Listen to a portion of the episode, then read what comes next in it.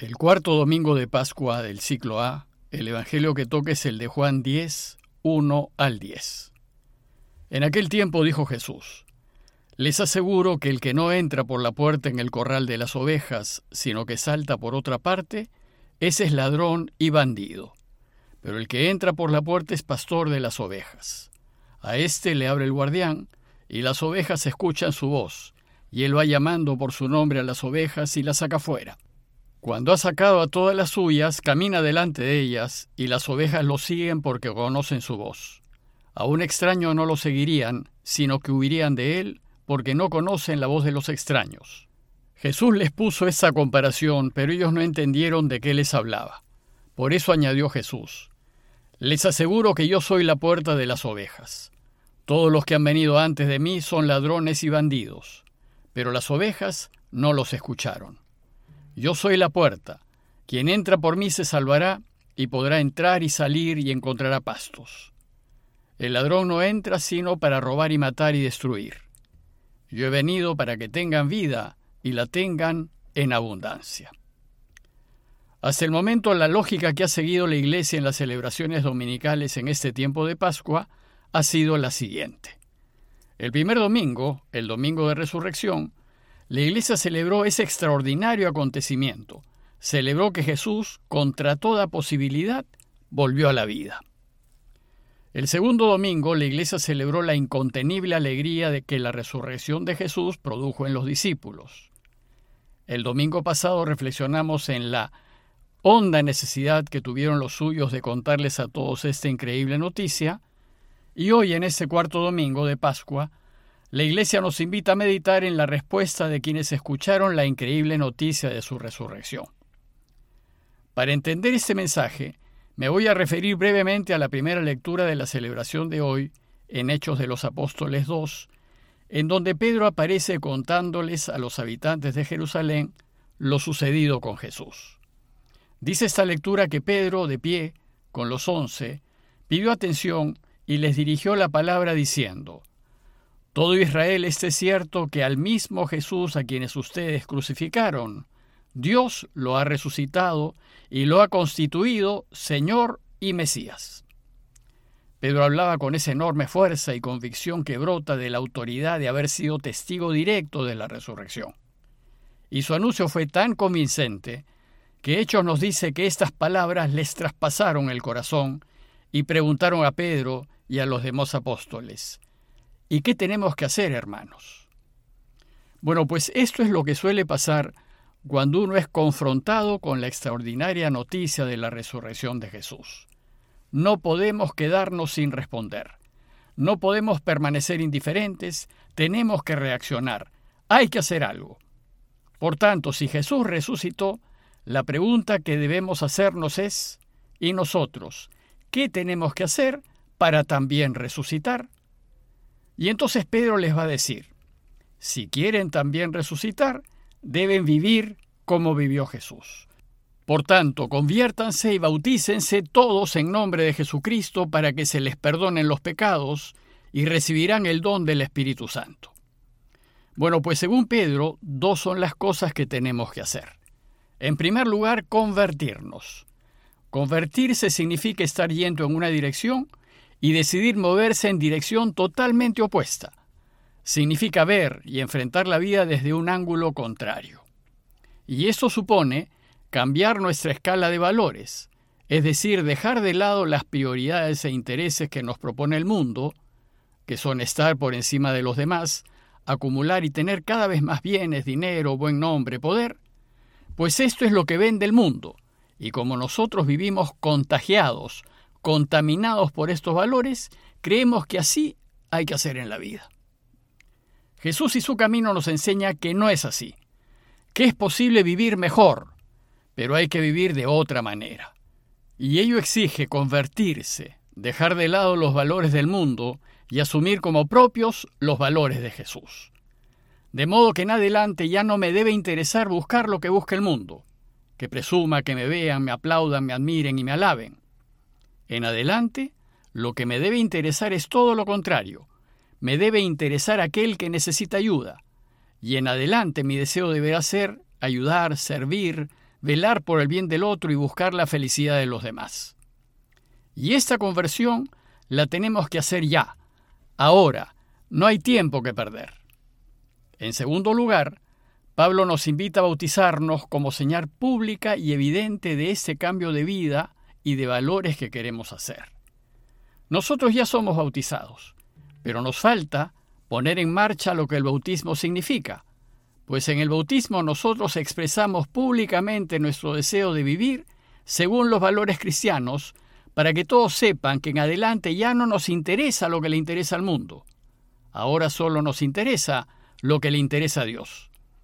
Y esto significa también formar parte activa de la Iglesia, es decir, ser parte de aquellos que han decidido vivir como quiere el Señor. Bueno, pues a la luz de lo dicho, el Evangelio de hoy completa estas enseñanzas de Pedro, proponiéndonos para nuestra reflexión la parábola del buen pastor. Esta parábola nos ayuda a entender en qué consiste esto de convertirse, pues al comparar el proceder del buen pastor con el proceder de los pastores a sueldo, compara los valores que nos propone Jesús con los valores que propone el mundo. Los valores de Jesús se ven reflejados en el modo de proceder del buen pastor. El buen pastor da su vida por sus ovejas, le entrega porque se preocupa de ellas. Y los valores del mundo se reflejan en el modo de proceder de los pastores a sueldo. Los pastores a sueldo son aquellos que se mueven por dinero, y a quienes el dinero es lo único que preocupa.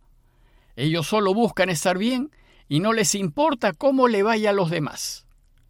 Y en esta parábola, la puerta del corral garantiza la validez de nuestro modo de proceder. Y la puerta es Jesús. Esto significa que para que una determinada manera de vivir sea según Dios, el filtro es la puerta. Hay que pasar por ella. El dueño entra por la puerta y por la puerta entran todos los que el dueño quiere.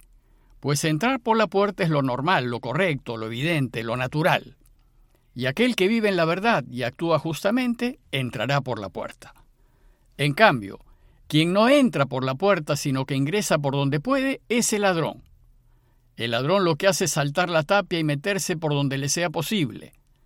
Además los ladrones actúan en la oscuridad, pues son de la oscuridad, y quienes son de la oscuridad no tienen derecho a entrar. Quien entra por donde no debe es el falso, el que no está en lo correcto, el que vive en la mentira y en las apariencias, y ciertamente no es pastor ni amigo del dueño. Por eso dice Jesús, que el que no entra por la puerta del corral de las ovejas, sino que salta por otra parte, ese es ladrón y bandido. En cambio, el que entra por la puerta es pastor de las ovejas. La invitación que nos hace hoy el Evangelio de Juan es a vivir de manera que podamos entrar por la puerta, que seamos de esos que viven a la luz, con transparencia, de los que actúan correctamente. Y Jesús nos invita a actuar como el dueño, y el dueño vive en la verdad, en la legalidad, a la luz, y a éste el guardián le abre, y las ovejas atienden su voz, y él va llamando por el nombre a sus ovejas y las saca fuera. Juan dice que Jesús les puso esta comparación a los judíos, pero ellos no entendieron de qué les hablaba y no entendieron porque vivían ciegos, inmersos en los valores del mundo. Y como no entendieron, Jesús es más explícito y les revela que Él es la puerta. Les aseguro que yo soy la puerta de las ovejas.